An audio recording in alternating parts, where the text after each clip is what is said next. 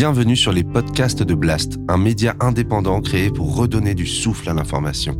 Blast vous propose un autre regard sur l'actualité à travers des reportages, des décryptages, des enquêtes et des entretiens que nous avons décidé de convertir ici en podcast. Notre ambition, devenir votre média de référence et ainsi peser dans la bataille de l'information qui s'annonce et qui sera décisive. Les podcasts de Blast.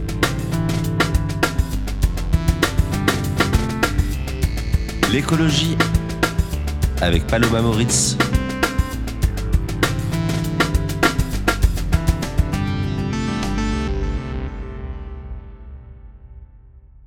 J'aurais espéré ne jamais avoir à annoncer cela. Mais à l'heure où j'enregistre cette vidéo, il fait 40 degrés à Paris. Les feux de forêt se multiplient partout en France et la canicule a déjà fait des centaines de morts en Europe. Nous avons vécu, en juin comme en juillet, des températures records pour la saison. Les impacts des vagues de chaleur, des sécheresses ou des inondations s'aggravent, avec des conséquences toujours plus fortes pour la santé humaine et l'économie. Le futur est déjà là et de plus en plus inéluctable. Nous ne pouvons plus nous voiler la face. Nous allons devoir apprendre à vivre avec les conséquences du dérèglement climatique, mais aussi tout faire pour minimiser les risques. Je ne veux pas ici ajouter à l'angoisse que vous devez déjà ressentir mais seulement continuer, à travers mon travail, à mettre en avant la parole des scientifiques, leurs recommandations, leurs solutions, pour que justement, on puisse imaginer l'avenir autrement que comme un scénario catastrophe digne d'une mauvaise science-fiction. On en parle encore trop peu, mais la question de l'adaptation est centrale pour cela. Les risques climatiques concernent plus de 6 Français sur 10.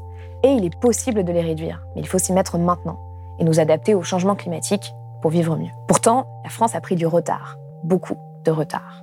Alors, comment rattraper ce retard? Comment s'organiser pour être moins vulnérable aux feux de forêt, aux inondations, aux vagues de chaleur? Comment créer les conditions pour qu'un autre futur soit possible? C'est ce que nous allons voir tout de suite avec mon invité Magali Reguezza, géographe et membre du Haut Conseil pour le climat.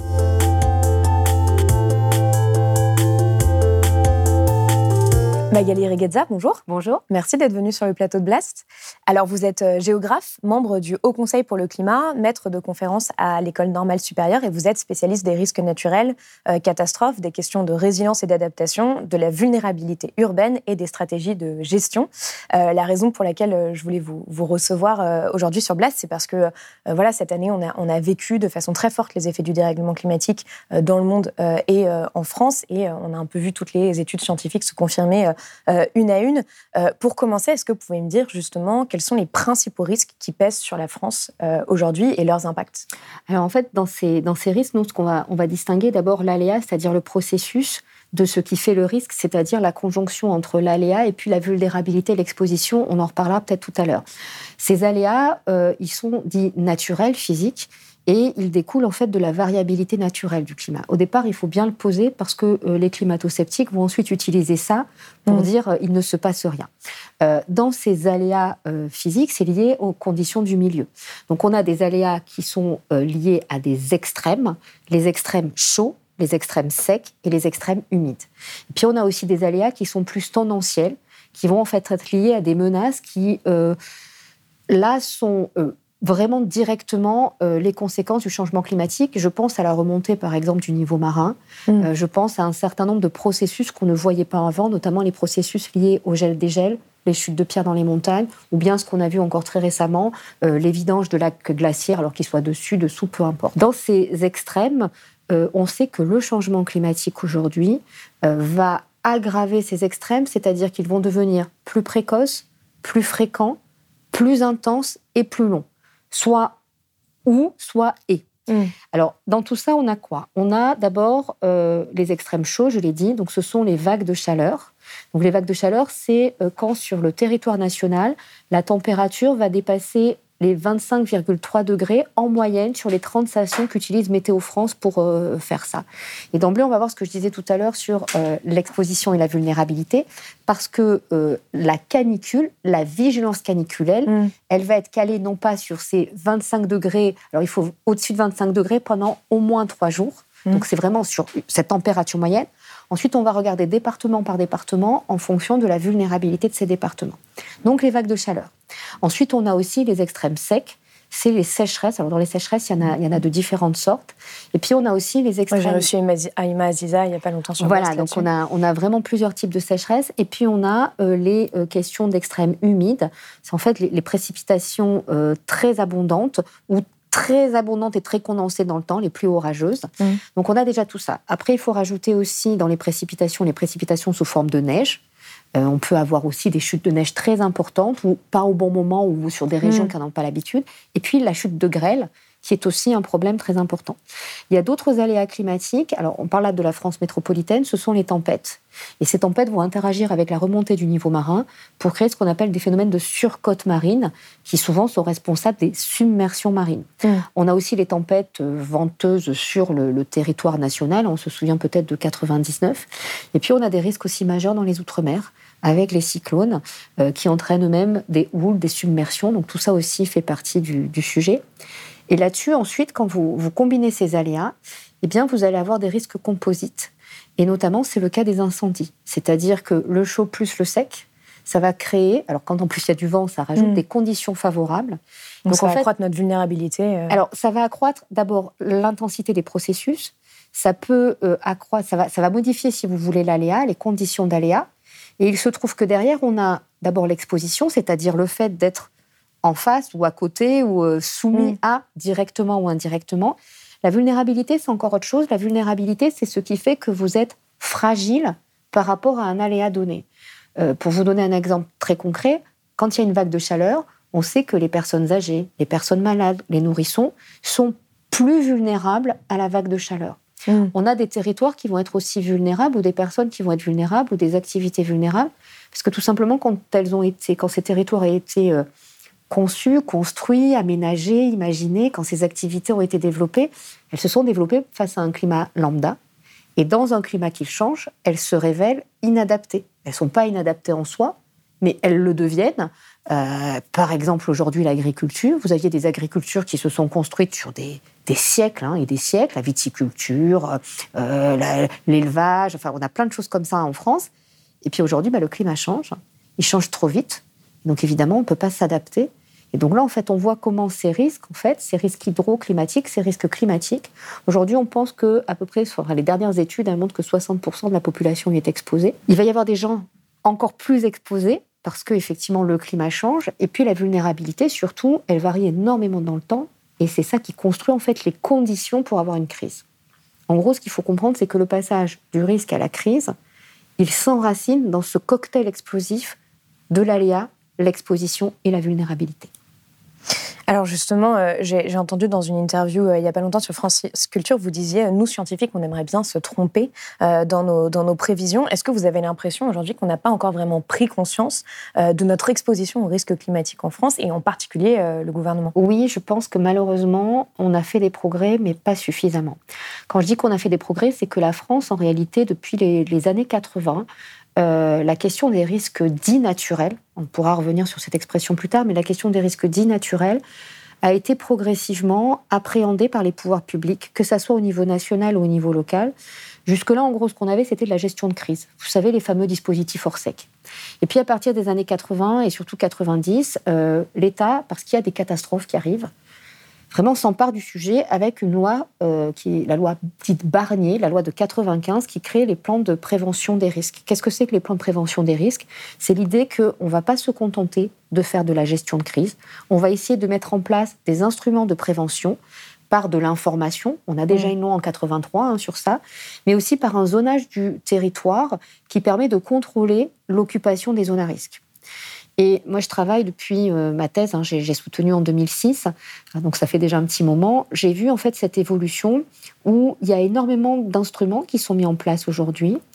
D'une certaine façon, beaucoup de collectivités territoriales, beaucoup de, l'État lui-même hein, euh, fait de la gestion de risque. Simplement, le problème, c'est que d'une part, ces documents ou ces réglementations, elles ont été plus ou moins contrôlées qu'on a aussi à gérer beaucoup d'héritage d'avant le moment où ces plans ont été mis en œuvre, et puis que ces plans, ils ont été conçus dans un climat qui ne changeait pas, hmm. dans un climat non modifié par l'homme. Et donc, si vous voulez, aujourd'hui, ce qui est très paradoxal, c'est qu'on a 40 ans, en gros, d'expérience et de retour d'expérience sur cette gestion des risques, qu'on a aussi des instruments de gestion de crise qui ont permis jusqu'à présent d'éviter vraiment des, méga catastrophes. On a heureusement plus euh, des centaines de morts. Je rappelle juste, 2005 hein, Katrina, c'est l'ouragan qui dévaste la Nouvelle-Orléans. On est avec des milliers de victimes. Euh, on a euh, des, un séisme au Japon, hein, ce qui a donné Fukushima, mais avant c'est le séisme de Sendai avec un tsunami. On est sur des dizaines de milliers de victimes. En France, euh, on a des victimes qui sont essentiellement liées aux inondations. On a cette grande canicule de 2003. 11 435 décès entre le 1er et le 15 août en pleine période de canicule. Un chiffre alarmant accompagné de fortes disparités régionales. Qui va faire, euh, alors ça dépend si on prend la mortalité. On dit entre 15 000 et 20 000 morts à peu près. En fait, il y a la mortalité et, la surmortalité. Euh, pour faire simple, hein, en Europe, ce qui est le plus mortel, ce sont les vagues de chaleur. Euh, derrière, ce sont les inondations. Euh, et ben, quand vous regardez en fait tout ça, on se rend compte qu'effectivement, on a une décroissance rapide, en gros, au cours du XXe siècle, du nombre de victimes, une explosion des dommages matériels, mais que paradoxalement en France, on n'arrive pas à atteindre le zéro victime, parce que derrière, justement, ben, on, a encore des problèmes résiduels, et que surtout, les dommages augmentent et que le niveau de risque est en train de réaugmenter.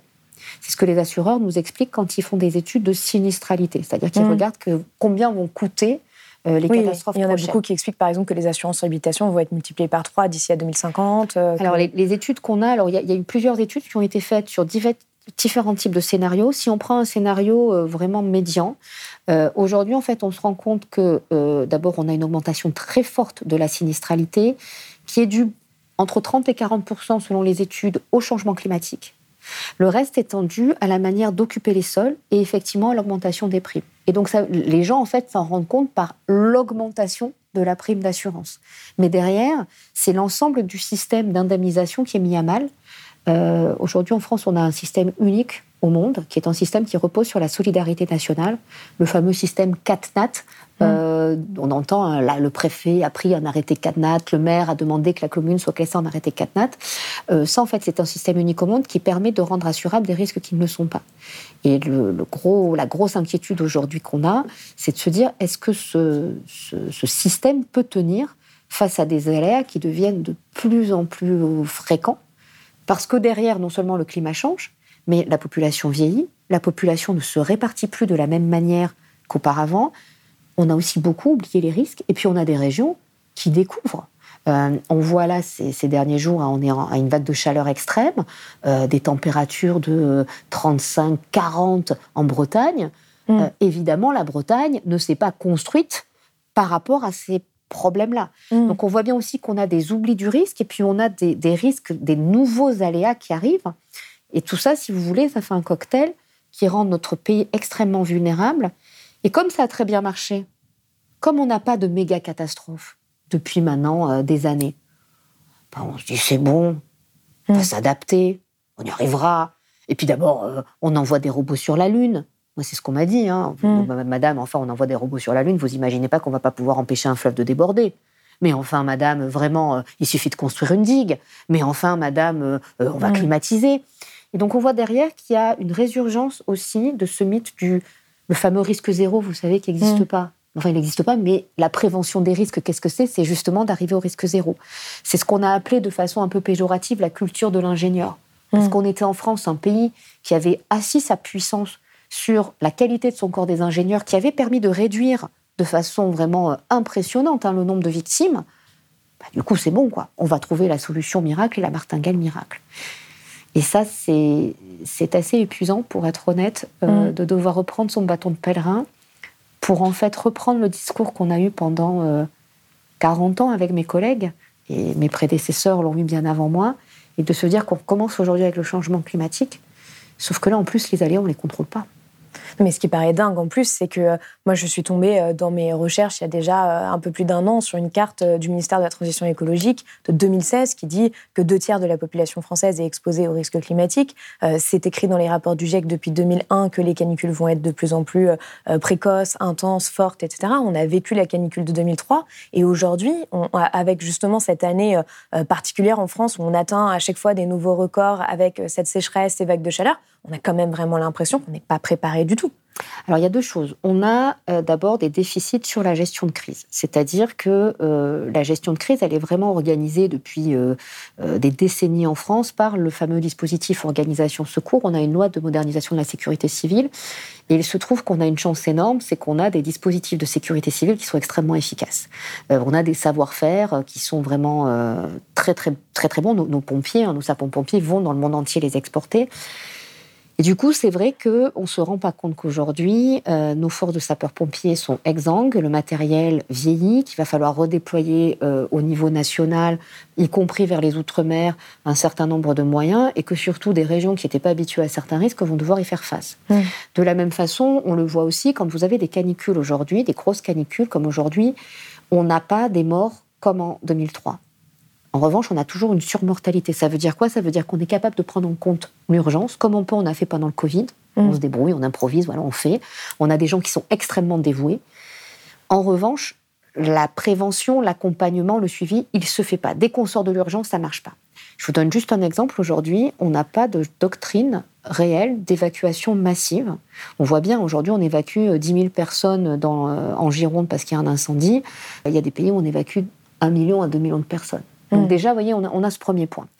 Le deuxième point, c'est vraiment là sur le fait que dans la, prise en compte de la gestion des risques cette fois-ci, finalement, cette prise en compte, elle est devenue un exercice quotidien euh, dans les services déconcentrés de l'État, par la rédaction de ces fameux plans de prévention des risques, et au niveau des collectivités, par l'information préventive. Donc on a un ensemble de documents que les gens qui nous regardent, euh, le DICRIM, le DDRM, personne ne sait ce que c'est, mais en réalité, vous le savez parce que souvent, vous allez avoir dans la boîte aux lettres un petit, euh, un petit prospectus avec des pictogrammes. Quand vous achetez une maison ou quand vous louez, vous avez même un diagnostic de risque, risque inondation, risque retrait-gonflement des argiles.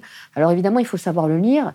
Et souvent, l'information, elle se fait pas vraiment parce qu'on va pas vous dire, bah, vous savez, là, vous achetez une maison. Euh... Voilà, pas forcément en amont, quoi. Voilà, donc, euh, bon, souvent, euh, donc ça, et, là-dessus, il y a tout un, dispositif qui se met en place, et beaucoup sur les inondations, parce que c'est quand même le premier risque hein, aujourd'hui, mm. avec le retrait-gonflement des argiles, qui lui euh, est un risque beaucoup plus invisible. En gros, c'est des fissures et c'est compliqué à, gérer. Et donc, d'une certaine façon, on est rentré dans une gestion un peu technocratique. C'est-à-dire qu'on fait des documents, on vérifie qu'ils soient appliqués, puis comme en fait, ils concernent l'existant, je vous ai dit, les héritages, et en gros, on réagit après la catastrophe. Juste un, élément à introduire, en France, à chaque fois qu'on a une, modification législative, c'est suite à une catastrophe. Il faut mm. attendre par exemple 2010 pour que, après euh, la fameuse tempête Xintia euh, en Vendée, on ait les plans de submersion rapide. Euh, sur les inondations, le plan Barnier, il est consécutif, enfin la loi Barnier, elle est consécutive aux inondations de Nîmes et de Vaison-la-Romaine. Les premiers plans d'exposition au risque qui datent des années 80, ils étaient consécutifs au lave torrentiel du Grand Bornand. Et, ce qui est un peu en fait effrayant ou en tout cas inquiétant, c'est que on n'a pas d'exemple dans l'histoire où les législations, les plans, parce que là, il faut vraiment de la préparation, se font en anticipation. Mm. Il faut toujours qu'il y ait une catastrophe pour que ensuite la puissance publique s'empare du problème. Et pourquoi je dis la puissance publique? Parce que je suis une jacobine euh, forcenée, mais parce qu'à un moment, on a besoin d'un coordinateur, on a besoin d'un cadre juridique et on a besoin de moyens financiers, techniques, ingénieriaux, euh, d'accompagnement même psychologique hein, qui mmh. soit fléché sur l'ensemble du territoire. Et tout ça, aujourd'hui, fait défaut, ou en tout cas n'est pas suffisamment calibré, parce que, comme je vous le disais, quand vous avez la carte de 2016, c'est une photographie de l'exposition sur le territoire national sans climat qui change. Mmh. On n'a pas le climat qui change. On commence à l'avoir un petit peu dans la déclinaison française de ce qu'on a appelé la directive européenne inondation, qui a demandé à la France de faire sur ce qu'on appelle les territoires à risque important, pour faire simple, les grosses agglomérations, des diagnostics de risque sur des risques dits millénaux. En fait, quand c'est des mmh. risques millénaux, on arrive sur un climat modifié, on arrive sur des choses, euh, des, fréquences qui en fait vont devenir des fréquences euh, bah, de, ce qui était centenal peut devenir millénal. Enfin, on a des déplacements en gros euh, d'occurrence, mais sur d'autres risques, on n'a rien ou très peu de choses. Euh, et donc, si vous voulez, euh, le, problème, c'est que la, puissance publique court après les risques. Et elle court après les crises. Euh, et ça, c'est d'autant plus embêtant qu'on a cette chance d'avoir des universitaires et des, et des, collectivités qui ont travaillé sur la base de retours d'expérience en France et à l'étranger. Donc, d'une certaine manière, on sait déjà ce qu'il faut faire. On connaît les leviers, On connaît les freins, et il y en a beaucoup. On voit aussi que euh, les acteurs privés s'y mettent euh, par de l'autodiagnostic, par la, mise en place de ce qu'on appelle des plans de continuité d'activité. Par, euh, donc là, c'est des logiques économiques qui vont présider. Mais c'est vrai que tout ça, pour l'instant, ce sont des initiatives disparates, très mal évaluées, et c'est ce que dit le Haut Conseil pour le climat. On a mm. absolument besoin aujourd'hui d'avoir des politiques beaucoup plus cohérentes, beaucoup plus euh, accompagnées par du soutien, beaucoup plus claires sur la répartition des rôles, euh, et puis aussi peut-être beaucoup plus explicites, parce que derrière, il y a un problème politique et euh, qu'il faut poser sur la table, qui est celui de l'habitabilité des territoires à risque.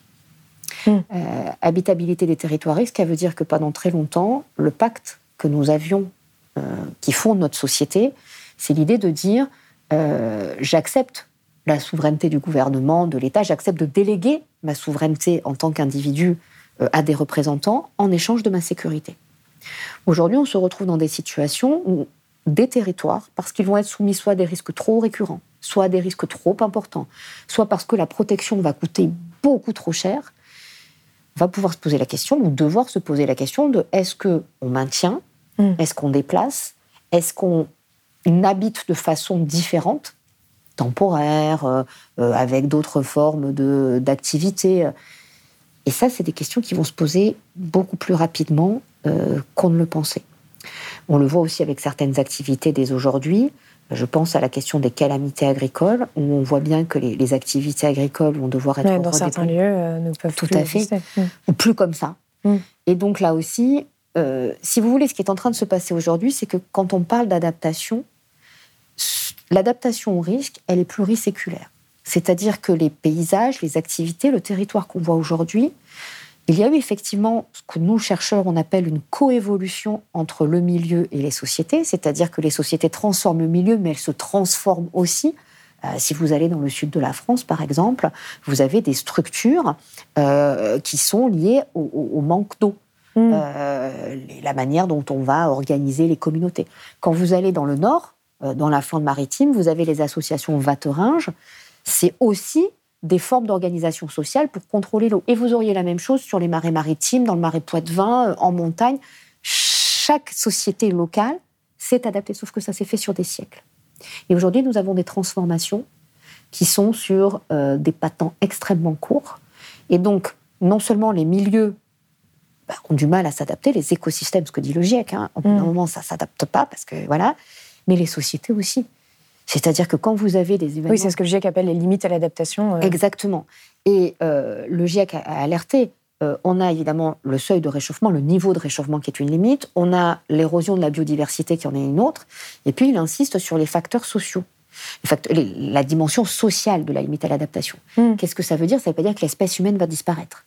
Mais ça veut dire que sur certains territoires, les pressions deviennent tellement fortes, la vulnérabilité est telle.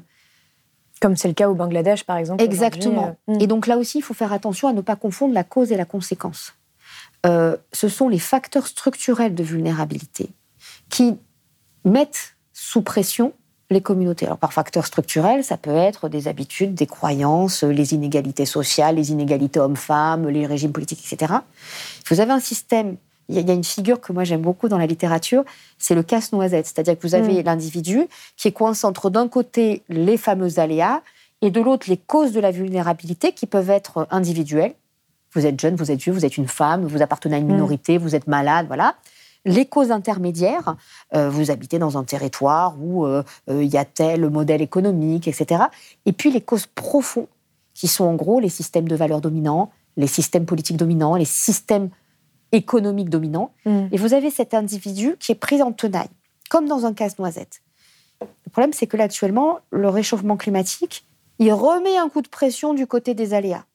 Et que, malheureusement, à force d'avoir des crises successives, eh bien, les causes de la fragilité aussi se renforcent. Et donc, vous avez votre individu, votre territoire, votre entreprise, qui va se retrouver complètement pris en tenaille et à un moment qui n'est plus résilient qui n'est plus capable en fait de rebondir. Et ça, c'est une des préoccupations majeures parce qu'on sait qu'au niveau de la planète, on a évidemment des territoires qui sont déjà fortement sous pression, fortement vulnérables, fortement impactés.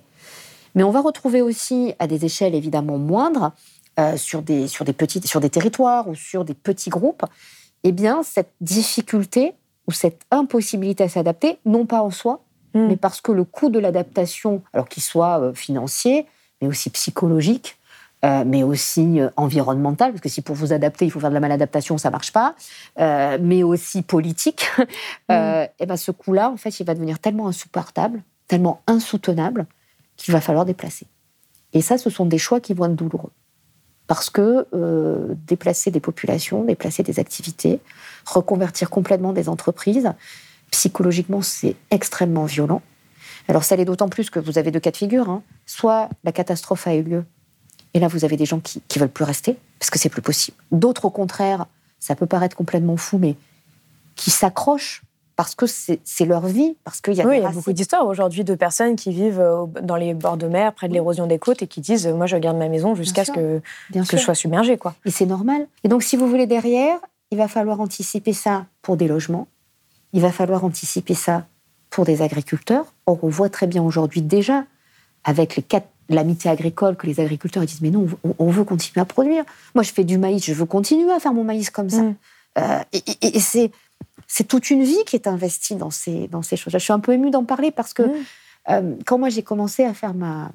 Je vous raconte ma vie, mais quand j'ai commencé à, travailler sur les catastrophes, bah, j'étais euh, naïve, j'étais pleine de certitudes et je me disais, mais il faut vraiment être un imbécile pour aller se, pour aller se mettre à côté d'un volcan. Et puis j'ai eu cette chance incroyable de pouvoir faire du terrain avec des psychologues, avec des sociologues, et de rencontrer des gens qui habitaient dans des zones de catastrophes qui ont été évacués, qui ont vécu des cyclones et qui, m'ont confié leur histoire, qui m'ont confié leurs souvenirs. Euh, j'ai vu des gens s'effondrer en pleurs, j'ai vu des gens et qui me disaient, Madame, je vous transmets cette histoire-là et vous êtes un peu mon porte-parole. Et de voir ces gens et de comprendre pourquoi, pourquoi cette femme qui a connu cinq cyclones se met en danger ce jour-là? Mmh. Pourquoi cette femme qui vit au pied du volcan, qui me raconte qu'elle est morte de peur à chaque fois qu'il y a un séisme, ne veut pas partir de sa maison? Pourquoi cet homme qui a vu sa mère mourir dans une inondation, euh, noyée sous ses yeux, me dit mais il dit non, je, ne veux pas partir, je veux pas partir parce que c'est chez moi, parce que et au bout d'un moment, on comprend aussi que euh, le monde, il n'est pas entre les gentils et les méchants, entre ceux qui ont la vérité et ceux qui l'ont pas, et que cet accompagnement-là, euh, ce, besoin d'accompagner, d'anticiper, euh, de proposer, de construire avec les territoires, il est fondamental.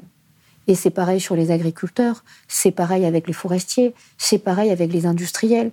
Et donc c'est vrai qu'en 15 ans de travail, euh, peu à peu, moi je suis mm. passée des, des gestionnaires, des administrations, jusqu'aux victimes. Et c'est vrai que là aussi, on se rend compte que quand vous interrogez des maires, bien sûr qu'il y a des élus qui ont fait n'importe quoi. Mais il y a aussi des élus qui sont juste, euh, me disent, mais madame, moi, si je, si, je mets toute ma zone en rouge, mais qu'est-ce que vous voulez que je fasse? Je peux plus construire mon école, je peux plus construire. J'ai besoin d'avoir des rentrées d'argent pour m'occuper de mes personnes âgées. Et puis les services de l'État qui vous disent mais attendez, nous, euh, on fait ce qu'on nous dit de faire, on se retrouve euh, devant des tribunaux. Donc vous voyez, à chaque fois, les choses, elles sont pas si simples. Hmm. Les, choses, elles sont pas simples, et elles demandent justement de sortir de ces espèces d'injonctions morales, de démoraliser. C'est pas un problème moral, c'est un problème de décision politique, de justice. Et quand je dis justice, c'est c'est un sentiment de justice. Il y a des choses qui peuvent vous paraître complètement injustes, mais qui, aux yeux des personnes qui subissent la décision, leur semblent absolument épouvantables.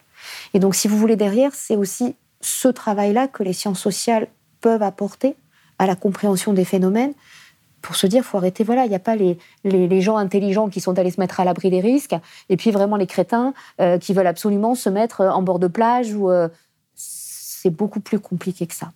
Et, ça, je crois que si on n'intègre pas ça dans les questions d'adaptation, dans les questions de renouvellement et d'aménagement, si on n'intègre pas un phasage des déplacements, si on ne réfléchit pas là aussi au caractère réversible de certaines infrastructures de protection, si on ne met pas en évidence le coût de ces infrastructures, mm.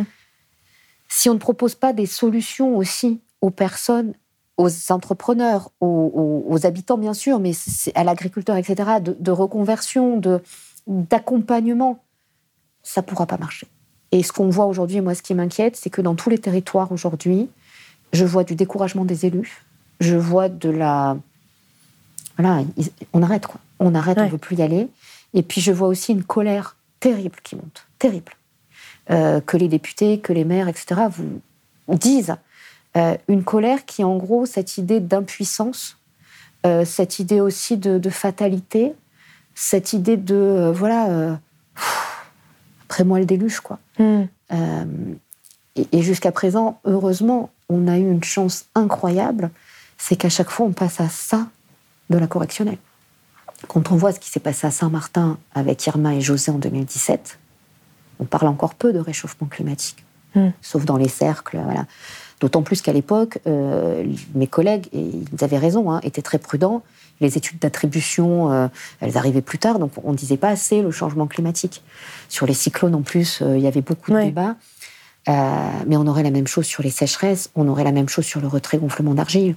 Aujourd'hui, les incendies, on voit là ce qui va se passer cet été des gens qui voilà qui sont euh, qui avaient jamais vu d'incendie de leur vie euh, et qui voient arriver ces murs de flammes qui sont évacués dans la nuit.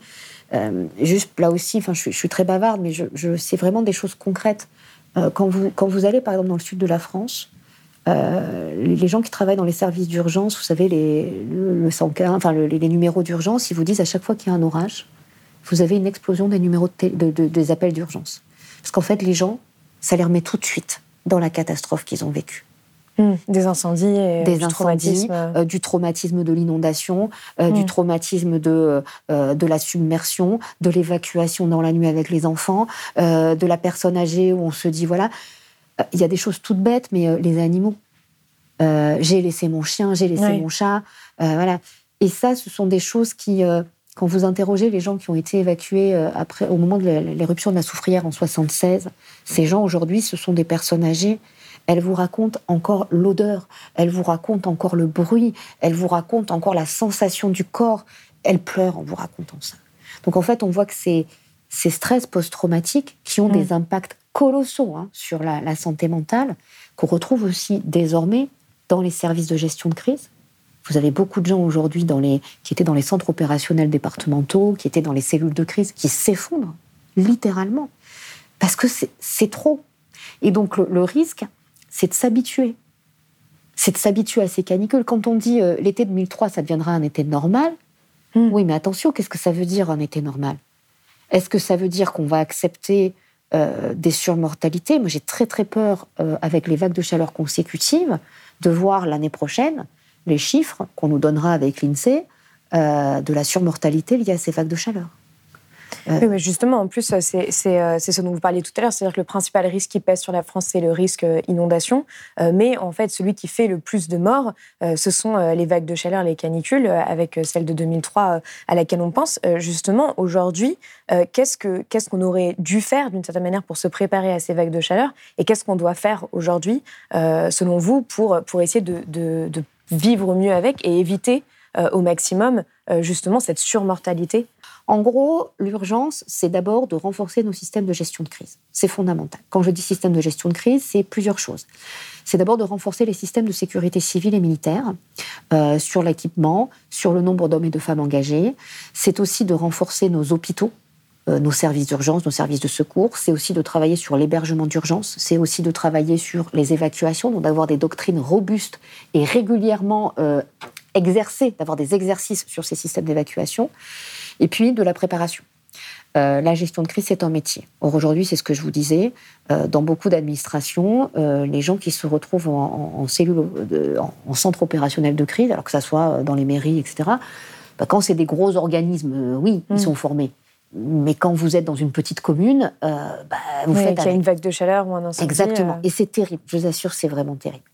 Donc, renforcer nos systèmes de gestion de crise, mieux les déployer, mieux aussi impliquer le citoyen en faisant attention. D'après la loi, le citoyen est acteur de sa sécurité. On est bien d'accord. Quand vous êtes une femme isolée euh, dans un logement euh, qui est une passoire thermique, euh, parents isolés, mère de famille, qui, enfin, vous n'avez pas les mêmes capacités d'action que quand vous êtes un cadre sup avec la nounou, sans enfant et des moyens. Enfin, voyez, donc il faut mm. là aussi faire attention aux inégalités. Le deuxième niveau, c'est très très vite de mettre en place euh, les éléments qui vont permettre d'atténuer l'aléa. Atténuer l'aléa, ça veut dire quoi? Ça veut dire d'une part continuer évidemment et accélérer massivement les efforts en termes de réduction des émissions, mais pas que. Ça veut dire aussi travailler pour réduire justement les impacts des vagues de chaleur. En gros, on a quoi? On a l'isolation des bâtiments avec le confort d'été, sans maladaptation, parce qu'on voit aujourd'hui que beaucoup d'isolation pour l'hiver conduisent à réchauffer l'été. Mm. Ça veut dire transformer les villes pour lutter contre les lots de chaleur urbains en faisant là aussi attention. qui concerne à peu près 25 millions de personnes quand même. Exactement. Et là, on a des études maintenant très précises qui sont capables de nous dire euh, sur les villes, on a des modélisations pour nous dire, ben, en fait, euh, là, il y a des quartiers plus importants que d'autres, là, il y a des immeubles plus importants. Donc, c'est accompagner ça, notamment sur tout ce qui est euh, administration publique, notamment sur ce qui est parc social, de logements sociaux. travailler aussi pour que les propriétaires fassent les travaux parce que quand vous êtes locataire, ben, vous êtes mmh. coincé. Donc il y a déjà tout ça à mettre en place. Et puis ensuite, c'est derrière profiter de ce qu'on appelle nous le renouvellement urbain. En gros, aujourd'hui, la ville se refait sur elle-même. Beaucoup mm. de choses ont déjà été construites, et donc c'est au moment où on va retoucher le tissu urbain, c'est au moment où on va réaménager qu'il faut saisir l'opportunité, et pas que de faire de la vague de chaleur. On mm. va en profiter pour travailler aussi sur l'inondation, sur la grêle, euh, mm. sur euh, euh, la sécheresse, etc. Refaire l'eau, refaire les déchets, et faire converger dans une logique de co-bénéfice l'ensemble des actions qui sont menées. Pour le dire autrement, quand vous travaillez sur la réduction du mal logement, ben vous pouvez intégrer dans les travaux de réduction du mal logement la lutte contre la précarité énergétique, le confort d'été, euh, les questions euh, euh, d'accès à la mobilité, et tout ça dans une logique de, de, décarbonation. Et puis, sur une échelle de 10, 15, 20 ans, là, on a aussi besoin d'avoir un plan d'aménagement du territoire national. C'est ce que je vous disais, il va falloir déplacer, il va falloir relocaliser, il va falloir aussi partager des ressources. Et ça, ça passe par ce qu'on appelle l'aménagement du territoire, qui ensuite sera redécliné aux échelles locales et nationales. Je donne un exemple, quand on va avoir des sécheresses, on va avoir besoin de faire du transfert d'eau. Hmm. Il y a des endroits où il y a de l'eau, il y a des endroits où il n'y en a pas. Si on commence à faire du camion avec des petites bouteilles, très vite, ça va devenir insoutenable. Donc, il va falloir réfléchir à des conduites d'eau ou à apporter de l'eau de manière euh, décarbonée. Euh, ça peut être aussi, par exemple, sur euh, des, évacuations massives ou d'ailleurs, il va falloir retravailler la manière dont sont organisées les voies de communication. Mm. On voit aujourd'hui que sur les forêts, il y a un débat qui est en train de revenir au devant de la scène et les assises de la forêt ont, remis ça sur le, sur là aussi à plat, sur la question de comment est-ce que dans les boisements qui n'étaient pas soumis au risque d'incendie jusqu'à très récemment, on les travaille pour permettre aux pompiers d'entrer dans ces massifs. Si on a aujourd'hui en France euh, des surfaces d'incendie, alors cette année malheureusement ça va tout mettre par terre, mais jusque-là, les surfaces d'incendie n'augmentaient pas malgré l'augmentation des, conditions de, propices aux incendies. Pourquoi? Parce que les forêts du Sud, depuis maintenant 40-50 euh, ans, on a travaillé pour euh, faire des coupes, pour faire des chemins d'accès pour les pompiers, pour faire de la surveillance, pour faire euh, des consignes de sécurité qui aujourd'hui sont très très bien appliquées dans le sud. Mm. Euh, moi j'ai vu l'évolution euh, ayant habité longtemps dans les Alpes-Maritimes, on voit plus aujourd'hui ce qu'on voyait quand j'étais gamine. C'est terminé. Mais ces habitudes-là, il va falloir les mettre en place dans le nord de la France, dans l'est de la France. Il va falloir aussi les mettre en place avec des forêts qui sont des boisements privés, donc c'est du timbre-poste. Donc vous voyez, derrière, il y a plein de leviers, il y a plein de freins. Et ça, on a besoin vraiment d'une vision, d'une planification nationale. Pour le dire autrement, il faut que la planification écologique, qui en fait est, économique, sociale, politique, hein, mm. elle soit aussi territoriale. Qu'elle ait une dimension de déploiement spatial, pour savoir où on met les infrastructures, où on met les activités, où on met les hommes, et où on, on s'installe, où on s'implante pour faire baisser l'exposition. Ce qui est pas gagné. Hein. oui, justement, c'est ça qui est, un peu inquiétant. C'est-à-dire que pour le moment, on a vraiment beaucoup de mal à s'imaginer dans cette future, enfin dans ce futur dans lequel on se serait adapté aux effets du dérèglement climatique. Et on le voit par exemple avec les vagues de chaleur. C'est-à-dire que la plupart des gens aujourd'hui se disent, à part boire beaucoup d'eau ou mettre la clim euh, chez moi ou aller profiter de la clim dans les magasins, ce qui n'est pas forcément toujours une bonne chose. Qu'est-ce que je peux faire d'autre et comment est-ce que je peux imaginer un, futur dans lequel euh, je sais pas, moi, en 2030, il y a une vague de chaleur comme celle qu'on est en train de vivre et je peux la supporter à peu près, en fait. Et alors, ça, c'est vous posez une question qui, qui moi, est enfin, c'est un peu le centre de mes recherches c'est la place de l'individu dans cette affaire. Euh, l'individu, il est victime. Ça, on est d'accord. L'individu, il est aussi acteur, mais comme je vous disais, on n'a pas tous les mêmes capacités d'action. Il y a plusieurs choses. D'abord, c'est le diagnostic de l'aléa. On voit bien aujourd'hui que sur les vagues de chaleur, euh, pour l'instant, on est sur des vagues de chaleur qui ne sont pas directement létales. il y a des, moyens. Oui, on n'est pas en Inde ou au Pakistan. On n'est pas sur du thermomètre mouillé, on n'est pas sur. Euh, on commence quand même à voir que la succession des vagues de chaleur dans le temps et que la durée des vagues de chaleur fait qu'à un moment, il y a quand même des organismes euh, qui risquent de, ça risque de mal se passer pour eux avec ces effets de surmortalité. Ça, c'est le premier point. On sait qu'avec le changement climatique, ces conditions létales, elles peuvent arriver directement ou indirectement. Ensuite, c'est effectivement si les individus ne se voient pas proposer des alternatives accessibles. C'est-à-dire si pour rénover votre bâtiment ou votre logement, même si vous êtes propriétaire, il faut dépenser tellement d'argent que c'est pas dans vos moyens, bah vous le ferez pas. Si en plus, quand vous avez l'argent, vous ne trouvez pas l'entrepreneur pour le faire, parce que derrière, on n'a pas mis en place la formation professionnelle, mm. que derrière, on n'a pas accès aux matériaux, que ça sert à rien. Et si en plus, vous n'avez pas l'évaluation, on vous fait l'isolation à un euro, et puis qu'à la fin, il fait toujours aussi chaud euh, après les travaux. Euh, donc, si vous voulez, derrière, et c'est un peu ce que disent mes collègues, ces dimensions individuelles n'existent que parce qu'il y a aussi des changements structurels qui font partie des dimensions collectives, où chacun prend sa part où chacun a les alternatives, a les solutions en fonction de ses besoins, en fonction de ses ressources. Dans certains cas, l'individu ne peut rien. Dans certains cas, il va falloir accompagner de bout en bout les individus. Mmh. Dans d'autres cas, au contraire, il y a des incitations qui peuvent permettre d'accélérer le changement parce que derrière, il y a aussi des co-bénéfices. Après, euh, on en revient à ce que disent aujourd'hui, alors non plus les climato-sceptiques, mais les rassuristes, on s'est toujours adapté on s'est toujours adapté. Alors c'est vrai. La preuve, c'est que l'espèce humaine existe toujours. Trois choses. La première, c'est que ça s'est fait avec des coûts humains qui sont quand même assez insoutenables. La deuxième, c'est que l'homme n'a jamais eu à s'adapter à des changements aussi rapides, avec en plus une crise de la biodiversité qui réduit ses capacités d'action. Et puis troisièmement, ben, on s'est toujours adapté, mais adapter, ça peut être deux choses. Ça peut être la réponse réactive. Hmm. Je suis dans le curatif, je suis dans le réactif. C'est ce qu'on fait aujourd'hui, c'est-à-dire qu'on court après les crises. Et on voit bien, hein, on court après les crises et euh, ah bah oui, mais il faut mettre cette mesure-là parce qu'il y a urgence. Et donc on colle des rustines. Voilà. Ça, ça s'appelle le tonneau des Danaïdes. Vous savez, c'est comme les dessins animés de Tex Avery où vous voyez le, chat ou je sais pas quoi qui, vous perce tous les trous, puis il y a mm. toujours un trou qui sort. Ça marchera pas. Au bout d'un moment, ça marchera pas. Ou alors, on essaie de planifier effectivement l'adaptation et les investissements en se disant, OK, par les retours d'expérience, à chaque fois que j'ai une catastrophe, je peux avec beaucoup de guillemets, profiter, c'est pas le bon mot, mais je mm. peux utiliser cette, ce retour d'expérience pour reconstruire en préventif, pour faire mieux, pour éviter de reproduire à l'identique les mêmes erreurs. Ça, c'est l'incrémental. Derrière, il est absolument nécessaire de mettre en place des mesures structurelles. Et ces mesures structurelles, elles passent par des fonds, par des moyens sonnant et trébuchant. Elle passe par des moyens humains, mais il passe aussi par de la formation, ça passe aussi par de la priorisation, ça passe aussi par de l'évaluation, ça passe par un travail sur le foncier, parce que tant que la puissance publique n'a pas la maîtrise du sol, on peut raconter ce qu'on veut, mais on ne peut pas faire d'aménagement. C'est n'est mm. pas vrai. Euh, certes, il y a une régulation par le privé, mais ça ne peut pas tout faire. Tant que vous n'avez pas derrière euh, des, euh, des, mécanismes de répartition, incitation,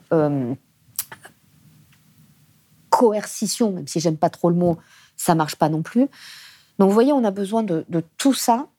Euh, et ça, c'est vraiment ça la planification. C'est la planification au sens fort, euh, qui entre nous d'ailleurs est celle qui a été déjà menée par le passé. Hein, c'est pas récent, euh, mais là avec un temps qui se contracte. Et plus on retarde cette adaptation transformationnelle, qui en plus va bien avec l'atténuation, c'est ça qui est pratique, plus on se condamne à être uniquement dans la réaction et donc dans la gestion de crise. La crise, elle ne crée rien. La crise, elle révèle toujours les fragilités, les fameuses vulnérabilités des individus, des entreprises, des territoires, mais aussi des structures même de la gestion de crise. Quand vous voyez des systèmes aujourd'hui, des pompiers qui vous disent euh, nos capacités, nous, sommes en rupture capacitaire, nous n'avons mm. plus les moyens humains, les moyens euh, logistiques de faire, c'est pas la crise qui a créé ça. C'est la crise qui a révélé qu'à un moment donné, il y avait des fragilités. Exactement. Oui, c'est comme l'armée qui a été par exemple beaucoup sollicitée dans la veille de la Roya euh, lors de la tempête Alex. Exactement. Quand en gros, c'est le Covid. Mm. Le Covid où on se rend compte que, euh, ah bah tiens, euh, notre hôpital, il va mal. Scoop. bah non, non. Et alors, là aussi, c'est à ce moment-là qu'on ressort les lanceurs d'alerte. Ah mais oui, mais, ah mais oui, mais quand on regarde les, les grandes catastrophes, là aussi, je pense à Katrina, je pense à Irma, je pense à. À chaque fois, on vous dit Ah, mais on ne savait pas. Ah, mais c'était imprévisible. Ah, mais c'était pas prévu. Et à chaque fois, vous avez quelqu'un, souvent des journalistes, de temps en temps des chercheurs, qui vous sortent les rapports. Pour Irma, quand Irma arrive, euh, quelques jours après, je, cherche dans les, bases de données d'articles de collègues et je vois un papier qui décrit très exactement ce qui s'est passé. Je me dis, zut, ils ont déjà publié, c'est pas possible. Non, non, non, l'article, il datait, euh, eh ben, il datait de, euh, de trois ans avant. Sur Katrina. c'est comme euh, Gilles Boeuf qui expliquait qu'il avait remis un rapport au gouvernement euh, et qui prédisait le Covid un an avant et, déjà dix ans avant aussi. Exactement. Il n'y a pas de surprise. Et c'est peut-être ça qui, chez les scientifiques, est aujourd'hui explique qu'on a cette espèce de, colère. Hmm. C'est-à-dire qu'il n'y a pas de surprise. C'est-à-dire que tout est déjà écrit. Je discutais avec Christophe Cassou il y a encore quelques jours qui me disait Mais j'ai repris le, le, premier rapport du GIEC, tout est écrit. Euh, oui, Christophe Cassou, qui est un auteur du GIEC, du Qui est un auteur du GIEC. Et, quand on regarde, euh, on parle avec des climatologues, on parle avec des collègues qui sont euh, océanologues, quand on parle avec des collègues qui travaillent sur la biodiversité, c'est écrit. Et quand on parle avec, quand je parle avec mes collègues géographes sur les montagnes, sur la vulnérabilité, c'est écrit. Il y a à un moment donné un, un sentiment de d'impuissance d'impuissance et de pression parce qu'on se dit mais euh, qu'est-ce qu'on n'a pas fait? Qu'est-ce qu'on n'a pas su faire? Qu'est-ce qu'on n'a pas su dire? Euh, Pourquoi est-ce qu'on nous entend pas? Euh, et, là aussi, c'est compliqué parce qu'on se dit mais moi quand je travaillais sur les crues de la Seine, j'avais l'impression de. Enfin, un jour on m'a dit mais madame, vous écrivez des romans de SF. Ah oui. C'est de la science-fiction. Et autant quand on travaille sur ces, catastrophes, on sent la catastrophe venir, mais d'une certaine manière, c'est pas la même temporalité. Là, le problème, c'est qu'avec le changement climatique, on change complètement de rythme, on change complètement d'échelle. C'est assez vertigineux. Euh, et, ce qui est frustrant, c'est qu'on sait ce qu'il faut faire. C'est qu'on a les solutions. Bah, alors justement, dans le, quatrième rapport annuel euh, du Haut Conseil pour le climat, euh, dont vous faites partie, vous alertez sur le fait que la France n'est pas prête euh, à faire face aux évolutions climatiques à venir, qu'il s'agisse de stress chronique lié à l'assèchement des sols ou d'événements extrêmes type submersion marine et inondation. Et, donc, vous, relevez qu'il y a un manque d'objectifs stratégiques, de moyens, de suivi. Il y a un rapport de A4CE, qui est un cabinet de conseil, qui a pour la première fois chiffré les besoins de l'adaptation, donc qui représenterait à peu près 2,3 milliards d'euros par an, euh, ce qu'on peut mettre en perspective avec justement ce qu'ont coûté les intempéries euh, en France depuis mai, euh, qui est 3,9 milliards, donc beaucoup plus. on voit bien que le coût de l'inaction est bien supérieur à celui de l'action. Donc finalement, ce que, ce que, vous, ce que vous donnez comme, comme recommandation dans, dans, ce quatrième rapport du Haut Conseil pour le climat, ce sont que des choses qui sont applicables aujourd'hui. Enfin, c'est Bien, sûr. Bien sûr, je, vais vous donner un exemple hein, concret, là encore. Une crue de la Seine, type 1910, c'est dans les scénarios euh, où vraiment ça, ça pique bien, on est à 30 milliards d'euros immédiatement, 60 milliards d'euros à 5 ans. Un exercice de simulation qui permet de faire travailler ensemble tout le monde, de former, comme je vous l'ai dit, de regarder là mm. où c'est défaillant, etc., c'est 2 millions. Voilà. 2 millions sur 100 ans, ça fait 200 millions. Mm après, comme vous le dites, il y a aussi il y a des ouvrages sur le, sur le long terme, c'est-à-dire qu'on va devoir réaménager totalement le territoire français, donc ça va prendre aussi. Euh, Alors, ce qui est très étonnant, c'est qu'on a des armoires de rapports. Hmm. Euh, les commissions sénatoriales euh, ont fait des choses magnifiques, que ça soit sur Xintia, que ça soit sur Irma, que ça soit sur l'ensemble des catastrophes possibles imaginables. On a un rapport extraordinaire sur l'adaptation. Euh, de Dantec. On a euh, un rapport euh, qui est sorti l'année suivante sur les systèmes d'indemnisation. Enfin, je veux dire, il y a de quoi. alors, c'est très, très bien pour mes étudiants qui sont en master. Ça leur fait les états de l'art. Enfin, au bout d'un moment, on a envie de dire bon, c'est comme les rapports de la Cour des comptes. Mmh. C'est écrit. nous, nous, scientifiques, nous ne sommes pas les décisionnaires. c'est, voilà, on, on dit les choses. Tout est écrit dans le rapport Dantec mais tout. C'est-à-dire que quand vous lisez ce rapport, il est absolument remarquable. Euh, dans le rapport du Haut Conseil, on ne fait que rappeler ce qu'on a déjà dit l'année dernière, qui est en gros, on a un problème, on a un PNAC, qui est totalement insuffisant. Donc un plan Un plan d'adaptation. Alors oui, si on pouvait aussi, par parenthèse, arrêter avec les sigles un peu, le plan national d'adaptation au changement climatique, qui a le mérite d'exister, Mm. mais qui est bah, déjà, quand on le compare avec la stratégie nationale bas carbone, on est quand même sur deux trucs euh, complètement différents. Euh, alors, la stratégie nationale bas carbone, elle est super parce qu'il y a des objectifs, il y a des Il y a méthodologies, 25 objectifs. il y a des trajectoires, et puis on a des secteurs. Ces secteurs, on pourrait les reprendre exactement pour l'adaptation. Il faudrait y rajouter prévention et gestion de risques et de crises, mais ça, ça tombe bien. On a des- une direction générale qui est consacrée à ça euh, au ministère de la Transition écologique. On a euh, des, euh, au ministère de l'Intérieur un, un secrétariat général qui s'occupe de ça. Donc il y a plein de choses qui existent. Mais encore Mais alors faut-il pourquoi ça bloque? Alors, ça bloque pour plein de choses. Ça bloque d'abord parce que il y a toujours, malheureusement, une espèce de, de petite musique qui circule euh, du fait des valeurs qu'on partage entre euh, non mais finalement ça va pas arriver ou oui oui mais vous inquiétez pas on va quand même trouver la solution pour que voilà. Et donc très vite on, se met à causer digues on se met à causer euh, euh, système d'alerte précoce on se met à causer euh, euh, alors au mieux solutions fondées sur la nature euh, et puis ça finit dans le béton qui va absorber la chaleur le carrelage qui va empêcher l'eau de monter le la maison qui va flotter enfin voilà bon euh, la solution technique va nous sauver. Et en gros, de ce que je ressens, et là, c'est pas une étude que j'ai faite, mais quand je, je- je discute avec les, avec les gens, euh, avec les, les personnes qui sont aux commandes, en gros, on me dit oui, il y en a pour 10 ans, quoi. À serrer un peu les fesses, et puis bon, euh, après, on aura les solutions qui vont nous permettre, euh, voilà. Il y a des choses qui, sont inimaginables. Ils n'arrivent pas en fait à vraiment prendre conscience du risque dans lequel on est aujourd'hui, malgré, euh, Je pense malgré a- tout ce qu'on voit. C'est-à-dire qu'il y a une différence entre la conscience qui- y a un problème, ça, je pense Ouais. que maintenant, ça y est. et la conscience de la et la connaissance. Mm. Euh, quand je- pareil, je, je reprends les crues de la Seine. Euh, quand vous faites des enquêtes, tout le monde maintenant sait qu'il y a une crue de la Seine. Et systématiquement, on vous dit Ah, mais de toute façon, il y a les barrages. Mais c'est systématique. C'est le premier truc. Quand, à chaque fois qu'il y a un préfet qui change, à chaque fois qu'il y a un élu qui change, il y a les barrages. Et puis on me dit Mais enfin, madame, euh, bon, quand même, la crue de la Seine, maintenant, on sait l'empêcher. Ah bon? Bah oui, puis vous vous souvenez de la Somme quand on a inondé, euh, on a inondé la Somme pour protéger Paris. Ce qui est un truc juste grotesque. C'est, enfin, Mm. je veux dire, on veut- Et c'est tellement impensable de se dire qu'à un moment donné, un fleuve en ville puisse déborder, qu'on va jusqu'à inventer des tuyaux secrets, des vannes secrètes activées par je sais pas qui, plutôt que de se dire à un moment, il faut mettre en place toutes ces solutions techniques et elles ne suffiront pas. On retrouve la même chose sur le changement climatique avec en plus des pas de temps qui sont juste, mais impossibles à imaginer.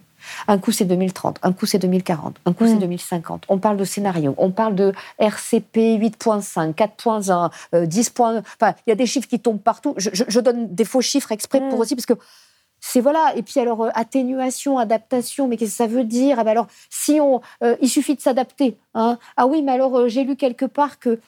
Et alors vous vous retrouvez en plus avec beaucoup de gens qui savent. C'est terrible. C'est vraiment terrible tous ces gens qui savent. euh, qui- Mm. voilà. On confond les scientifiques et les experts. Euh, donc on demande aux scientifiques de faire des boulots d'expertise, qui n'est pas exactement la même chose. On demande aux experts de décider pour le politique. Euh, derrière, en plus, vous avez, bah, c'est le jeu, hein, euh, des, des, des, des problèmes de politique politicienne où il faut toujours critiquer l'autre parce que. Et à un moment, nous on regarde ça un peu, un peu sidéré en tant que scientifique en se disant mais, enfin voilà, on a les éléments, mais, mais on a besoin alors. Ensuite, on va vous faire le groupe de travail. Ça, c'est une grande. Ça, c'est grand truc. On fait des groupes de travail. Alors, déjà, quand on vous dit groupe de travail, c'est voilà. On fait euh, des, euh, des tas d'instances. Alors, on recrée des instances de pilotage, des machins. On détricote, mais pas complètement, tout en ajoutant. Vous avez des gens dans les services de l'État, dans les administrations centrales, dans les services déconcentrés, dans les collectivités qui n'en peuvent plus réellement. C'est-à-dire, se disent, mais attendez, c'est le dixième plan qu'on nous demande de faire. Et, alors, euh, et puis, comme il y a toujours une crise qui arrive, alors on lâche tout sur la canicule parce que maintenant il faut faire la sécheresse. Et puis, dans deux mois, ça sera les incendies. Et puis, dans trois mois, ça sera les orages. Et puis, et donc, si vous voulez, une crise chasse l'autre aussi dans les préoccupations. Et tout ça fait que, euh, paradoxalement, on a besoin de se redonner du délai dans l'urgence. Mm. C'est c'est très bizarre de dire ça comme ça. Il y a une urgence à agir, mais là, on a besoin de se poser. De se poser vraiment, euh, démocratiquement, et de poser d'abord dans les instances nationales, puis dans les territoires, ou en parallèle, mais de poser vraiment le problème. Juste, hein, on n'a pas de aujourd'hui de loi cadre en France sur les risques naturels, sur la prévention des risques naturels. Ça n'existe pas. Ça fait des années que c'est demandé par les, par les élus qui s'en occupent. On va avoir là une stratégie française énergie-climat qui est en train d'être discutée. Euh, alors, il y a de la consultation, c'est très bien. Je ne pense pas que nos concitoyens sachent en quoi ça consiste. C'est quand même fait à bas bruit. Cette SFEC, elle est très importante parce qu'il va y avoir d'une part une SNBC3, une stratégie nationale bas carbone 3 qui va pour atteindre l'accord de Paris, oui. pour atteindre euh, et surtout les objectifs rehaussés hein, par rapport avec l'Union européenne. Avec l'Union européenne. Et puis on va avoir un, un PNAC 3 un troisième plan d'adaptation qui va être mis en place avec euh, des avancées, euh, je l'espère, importantes, notamment parce que ça aussi, c'est peut-être quelque chose qui change un petit peu par rapport à ce qu'on a connu jusqu'à présent. Qu'est-ce qu'on prend comme niveau de réchauffement hmm. Parce qu'on est bien d'accord que si on doit s'adapter à 1,5, à 2 ou à 4, c'est pas la même chose. Et diplomatiquement, si la France dit bah, moi je fais un plan d'adaptation à 4 degrés, ça veut dire qu'elle considère possiblement qu'on n'arrivera jamais aux 2 degrés. Alors après, on peut prendre un principe de précaution et dire on s'adapte à 4, parce que si on est adapté à 4, on sera mm. adapté à 2.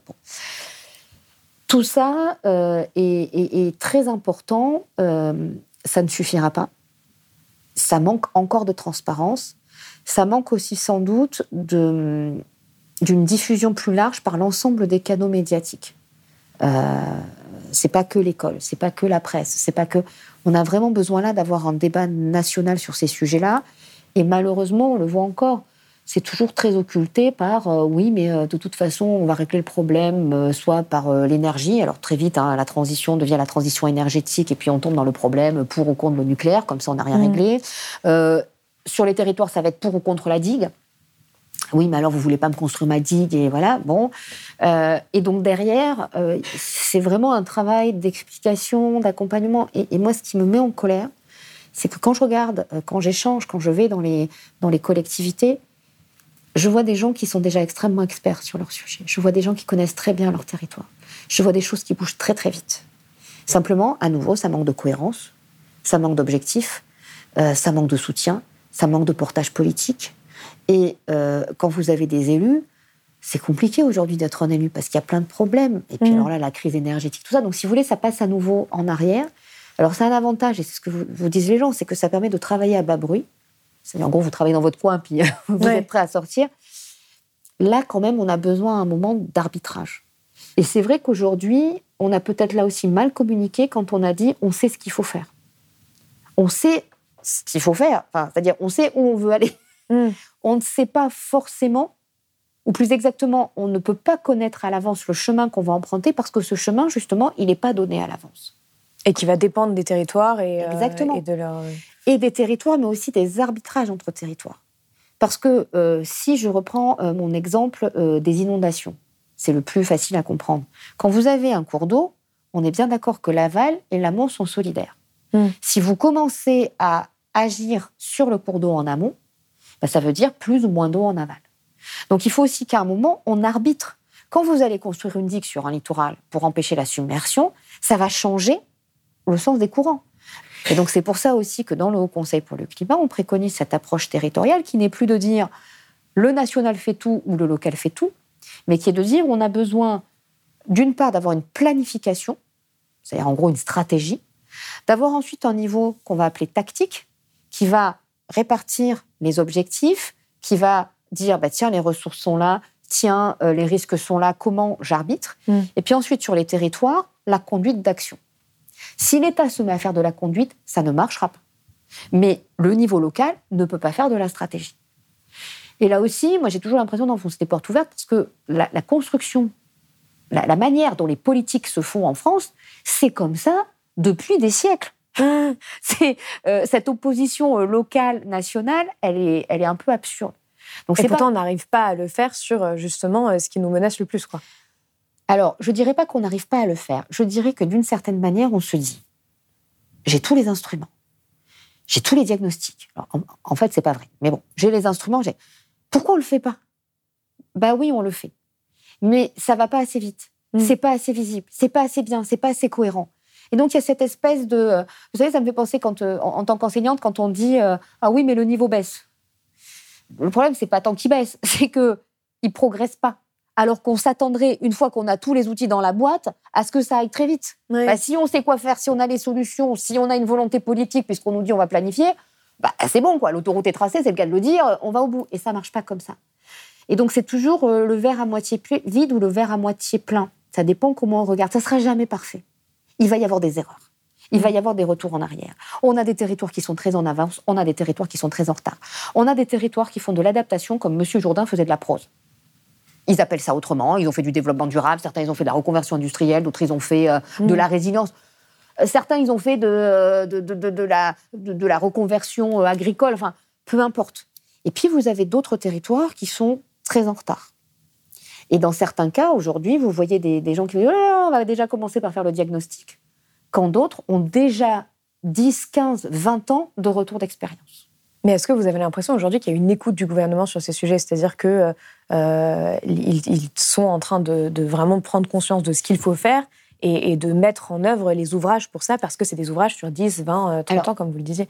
Euh, sans euh, trahir le secret des dieux, hein, mais mm. on a une écoute quand on remet nos rapports et on a des discussions intéressantes.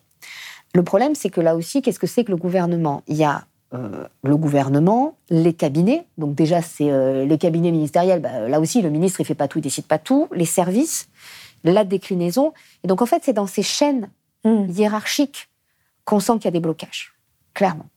On sent aussi que cette question de l'aménagement du territoire national et l'articulation avec l'aménagement des territoires, elle s'inscrit dans une très longue histoire en France, qui est une histoire de jeu de pouvoir, où on a eu d'abord la DATAR, vous savez, le grand organisme mm. gaulien, et alors on a fait la mission Racine sur le Languedoc, on a fait le plan neige dans les montagnes, on a fait euh, les zones industrielles ou portuaires. Donc euh, ça, ça, ça, ça fait pas du tout. Ensuite, on est passé à l'aménagement des territoires où tout devait être local. Maintenant, on est dans un entre-deux. Très clairement, cette question de l'aménagement du territoire, c'est-à-dire de la, manière dont on localise, dont on organise euh, ces localisations et ces liens entre les territoires, elle n'est pas encore, euh, elle n'a pas encore percolé. Et on le voit bien. Il n'y a pas aujourd'hui d'instance, ou plutôt il y en a plusieurs. Il y a le commissariat au plan, il y a France Stratégie, il y a l'agence de cohésion des territoires. Mm. On le voit aussi dans la recherche. Il y a peu de crédit finalement. Euh, quand, vous regardez le plan de relance, qu'est-ce qui est financé aujourd'hui? Essentiellement euh, de la recherche pour de ce qu'on appelle de l'innovation de rupture. On est dans une situation où on manque cruellement de diagnostics territoriaux, on manque cruellement d'indicateurs de résilience et de vulnérabilité. On manque aussi cruellement d'indicateurs de transition juste. On a besoin de faire travailler des sociologues, des psychologues, des géographes. C'est n'est pas pour moi, hein, je veux dire, euh, je touche pas l'argent, hein. mais on a besoin derrière non seulement de faire travailler, mais surtout de former les chercheurs qui demain vont alimenter l'expertise sur les territoires. Et surtout que le GIEC le dit, c'est-à-dire que les innovations euh, même de, rupture ne permettront pas euh, à à la fois réduire nos émissions et à la fois nous adapter. Pour trois raisons. Enfin, seul en tout cas. Pas seul. On en a besoin. Comme mm. on a besoin de ces fameux barrages sur la Seine, de la digue à certains endroits. Pourquoi ça marche pas? Parce que d'abord, une innovation, il faut du temps. Mm. Enfin, je suis désolée, mais ça prend du temps. Il faut, euh, il faut en plus qu'elle soit déployée et adoptée. Et surtout, le problème, c'est que l'innovation, elle peut verrouiller la non-adaptation. Euh, on le voit avec cette fameuse question des bassines, euh, qui est vraiment aujourd'hui un sujet. Euh, alors là, c'est très compliqué d'en parler, parce qu'en fait, ça peut simplement verrouiller le fait que les transformations structurelles ne se font pas. Et donc là aussi, le GIEC a énormément alerté sur les questions de maladaptation. Un des sujets, c'est comment on évalue de façon anticipée la maladaptation. Quels sont les critères? Comment on fait pour, pour retravailler cette maladaptation? Un autre sujet. et c'est une forme d'adaptation en plus qui aggrave le problème. Mais on peut, on peut prendre l'exemple aussi, enfin, c'est quelque chose qui me frappe, de la, climatisation avec les vagues de chaleur. C'est-à-dire qu'en fait, aujourd'hui, notre manière de nous adapter, c'est de mettre de la clim. Oui, et alors là aussi, c'est compliqué à expliquer. Il y a des endroits où on ne pourra pas se passer de la clim, mm. comme on ne pourra pas se passer de l'avion, comme on ne pourra pas se passer du plastique. Le problème, c'est pas celui-là. C'est de retrouver des usages qui soient compatibles avec les limites planétaires et qui soit compatible avec soit le recyclage, soit le captage de CO2, soit voilà. La clim généralisée euh, sur 60 millions, 70 euh, millions d'habitants en France, ça n'est juste pas soutenable. Voilà, il y a même pas, il y a même pas, c'est réglé. Euh, de la même façon, le canon à neige, c'est absurde. Alors en plus, si vous rajoutez dessus, et là aussi, la crise de la biodiversité. On nous parle beaucoup de solutions fondées sur la nature. Mmh. Certes, mais encore faut-il que la biodiversité euh, elle se porte bien. Euh, on a toutes les crises sociales. J'y reviens. La vulnérabilité, c'est pour ça qu'à un moment, j'ai dit les risques qu'on dit naturels. Pourquoi? Parce que, je vous l'ai dit, le risque, il y a le phénomène physique. Alors après, on peut dire qu'il est plus ou moins causé par l'homme. Mm. D'accord. Mais même si vous prenez une éruption volcanique, la catastrophe, vous mettez une explosion volcanique au milieu euh, de la Sibérie ou de je ne sais pas où, enfin, il n'y a personne, il n'y a personne. Mm. C'est qu'il y a des gens. Et que ces gens, ils sont vulnérables. Et cette vulnérabilité, elle est liée à des facteurs sociaux, économiques et politiques.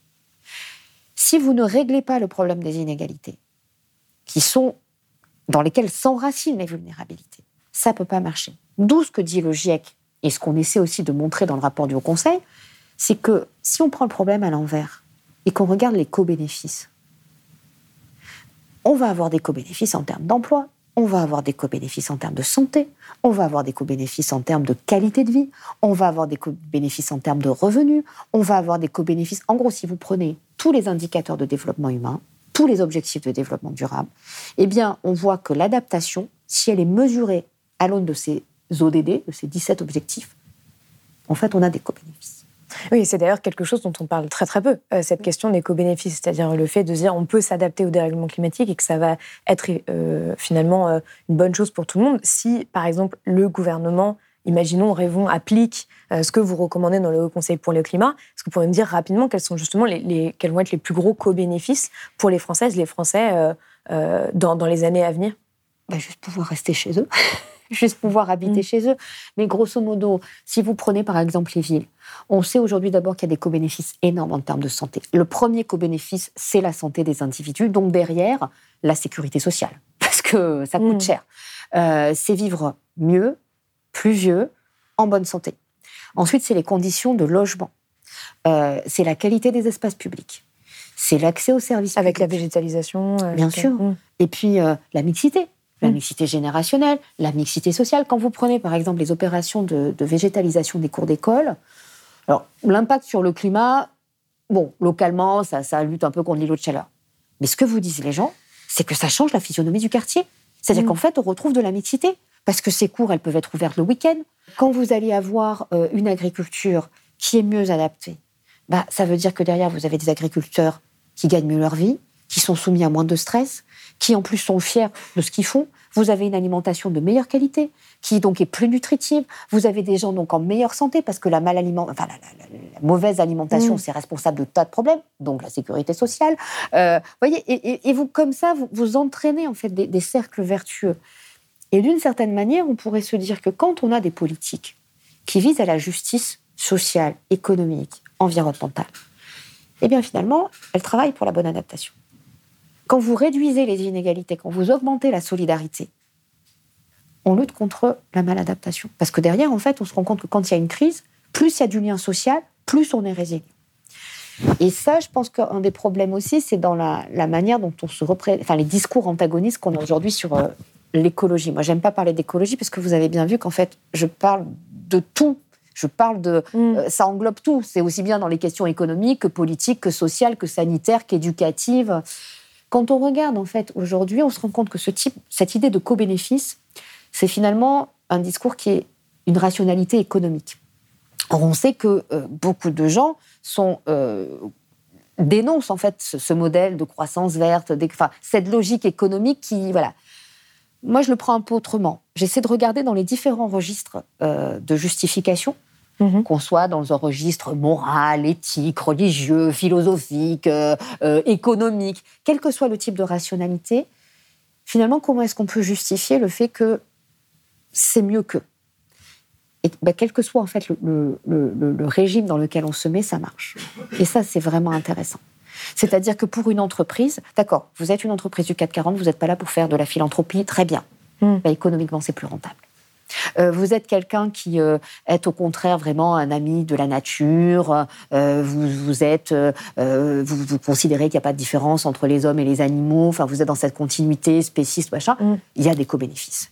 vous avez envie de lutter contre les inégalités hommes-femmes. Il y a des co-bénéfices parce que derrière, on sait que les femmes sont plus victimes de, pour des tas de raisons qui sont des raisons structurelles. Vous voyez, donc à chaque fois, on va pouvoir trouver un sens, donner un sens, trouver un récit au sens positif du terme, qui permet de comprendre pourquoi ça a beaucoup plus de sens d'agir que de ne pas agir.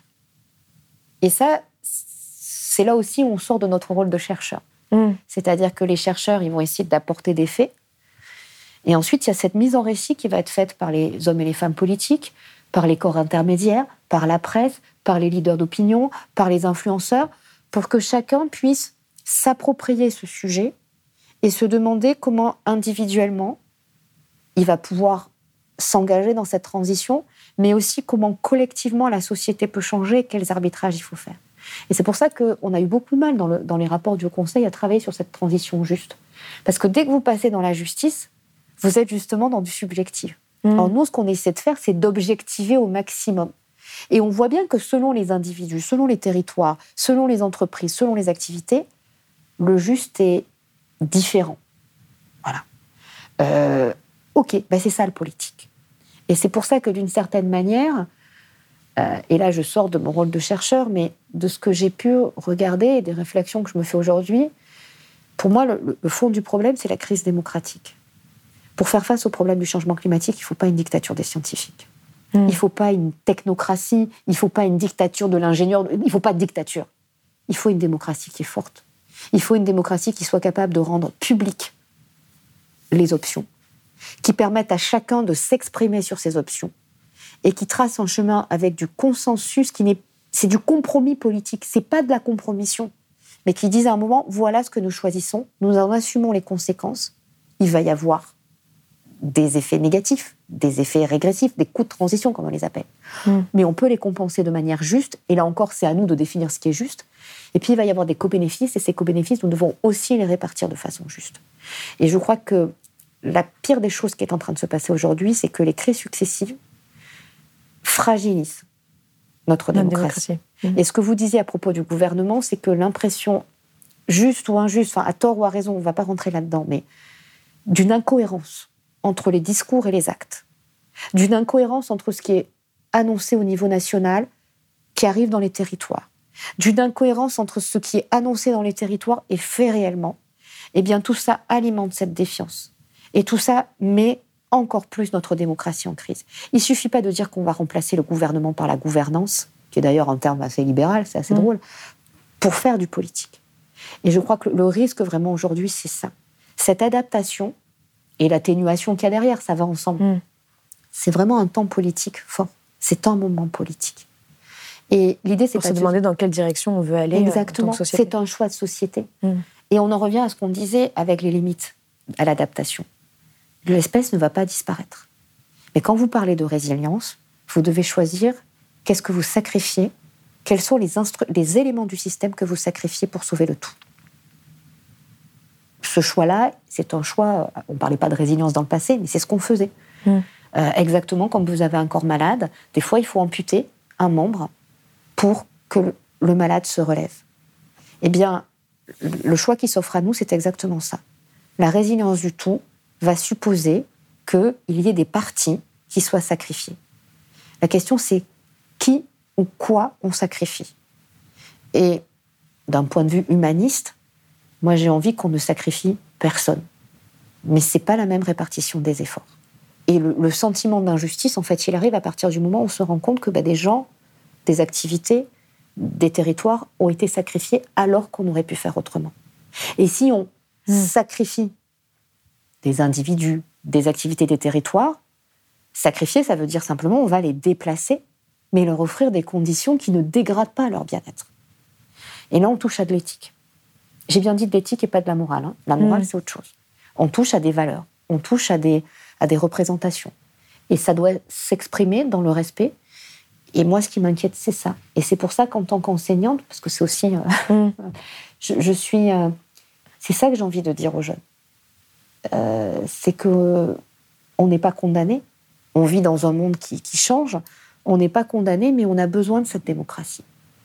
Et, et- et que là, finalement, il y a cette espèce d'impuissance que nous, scientifiques, nous avons, mais qu'il y a aussi chez euh, les enseignants, qu'il y a aussi beaucoup de politiques. hein. Ouais, l'impression de ne pas avoir son, son mot à dire ou de ne pas pouvoir. euh, Oui, de se dire, mais qu'est-ce que je peux faire? Qu'est-ce que je peux faire de plus? Parce qu'en fait, ça ne dépend pas que de moi. C'est comme dans toute démocratie. Je mets un bulletin dans l'urne, mon bulletin, il vaut pas plus. il vaut pas moins que celui d'à côté. Quand je mets un bulletin dans l'urne, mes diplômes, tout ça, on s'en fiche. Je mets un bulletin dans l'urne. Et une démocratie, ça se fait avec tous les bulletins. La question, c'est le choix. Et, moi, je suis très inquiète parce que finalement, d'une certaine manière, toute crise, à partir du moment où on a l'impression qu'il y a une défaillance de l'autorité, de, cette autorité morale et politique qui est l'État, et qui, pour le coup, et, là je dis bien morale, parce que c'est mm. notre boussole, c'est là où, dans nos démocraties, on, donne euh, à l'État ce, pouvoir de nous, de nous, représenter, mais aussi de nous protéger. Et ben ça, ça, complique les choses et ça crée des contextes dans lesquels il va être de plus en plus difficile euh, d'avoir une, solution collective. Et là, on sort complètement du registre de la, chercheuse. Euh, on est vraiment dans, une impression euh, personnelle qui fait que cette dimension politique sous-jacente, voilà, on, est dans des sujets là où, ben, à nouveau, vous savez, cette image que je vous donnais au début de, de casse-noisette, où on est en train de voir la pression qui augmente des deux côtés. Et, et le système est fragile. Le système, est, le système démocratique est extrêmement fragile. Et ça, c'est pas une bonne nouvelle. Alors la bonne nouvelle, par contre, c'est que, euh, et c'est l'inverse, parce qu'il faut mm. peut-être conclure sur, une, sur quelque chose de positif, c'est qu'on voit que à l'inverse, il y a énormément de mobilisation. Mm. Et ça, il faut le dire, à chaque fois qu'il y a une crise, contrairement à ce qu'on imagine, il y a des vrais liens de solidarité qui s'expriment. Oui, euh, ça s'est vu d'ailleurs dans la Roya euh, sur l'énorme système d'entraide qu'il y a eu et ça ce qu'a démontré. Il y a de l'entraide, il y a de la volonté. Travaux, Pablo Servigne. Voilà, et que on a euh, des ressources énormes dans nos administrations, dans nos entreprises, dans les territoires, dans euh, quel que soit l'endroit où on va. Il y, a des, il y a vraiment des volontés, il y a vraiment des gens qui ne demandent qu'une chose, c'est d'y aller. Il y a de l'argent, il y a des moyens. Donc, on est aussi en un temps où il peut vraiment sortir quelque chose de meilleur. Et ça, je crois que c'est prometteur. Parce qu'en fait, on est en train de construire, euh, peut-être que pour la première fois, on se rend compte qu'on est en train de faire. Hmm. Et, c'est effrayant, parce que ça nous donne un pouvoir et on dit, oh tiens, on est, on est quand même des générations, euh, vous comme moi, et on n'a pas connu les guerres, on n'a pas connu... Euh, donc on est un peu, entre guillemets, des générations dorées, euh, où on avait oublié la chance qu'on avait de vivre en paix, de vivre avec une société de l'abondance, de vivre... Et aujourd'hui, je trouve que il y a une, voilà, que ça soit dans des, dans des classes, que ça soit dans des conférences, que ça soit dans, dans des, dans des colloques, à chaque fois qu'on discute avec des parties prenantes du problème, on voit aussi qu'il y a des solutions. Moi, je suis pas pessimiste. Mm. Je me dis juste, il y a les alertes. Mais voilà, le, principe d'une alerte, c'est que quand on la prend en compte, eh ben, ça se passe pas. Mm. Et euh, donc, je, pense que c'est plus ce discours d'optimisme, pas béat, hein, mm. mais de me dire, euh, les ressources, elles sont là, elles sont massives. Euh, et on a engagé des, transitions euh, beaucoup plus, euh, beaucoup plus dures, avec beaucoup moins de, moyens et beaucoup moins d'énergie et de volonté. et ça, on l'a vu quand on a formé les députés. Hmm. le premier jour, on était quand même, on s'est dit, oh là là, une députée. Puis après, on les a vus arriver, on a vu les discussions. quand vous étiez devant l'Assemblée nationale avec une trentaine de scientifiques pour Et ça, je vous assure, on, est rentré le soir, on avait un, un très très grand sourire. Euh, parce que euh, parce qu'on s'imaginait pas que en si peu de temps, euh, il allait se passer ça et ça nous a changé. Enfin, enfin moi en tout cas, ça m'a de discuter avec des députés, avec des gens que je connaissais pas, et de voir qu'il y avait un intérêt, qu'il y avait une volonté de bouger, qu'il y avait aussi une voilà, c'est un peu l'effet de sidération par rapport à tout ce qu'il faut regarder. Mm. C'est quelque chose qui est extrêmement rassurant.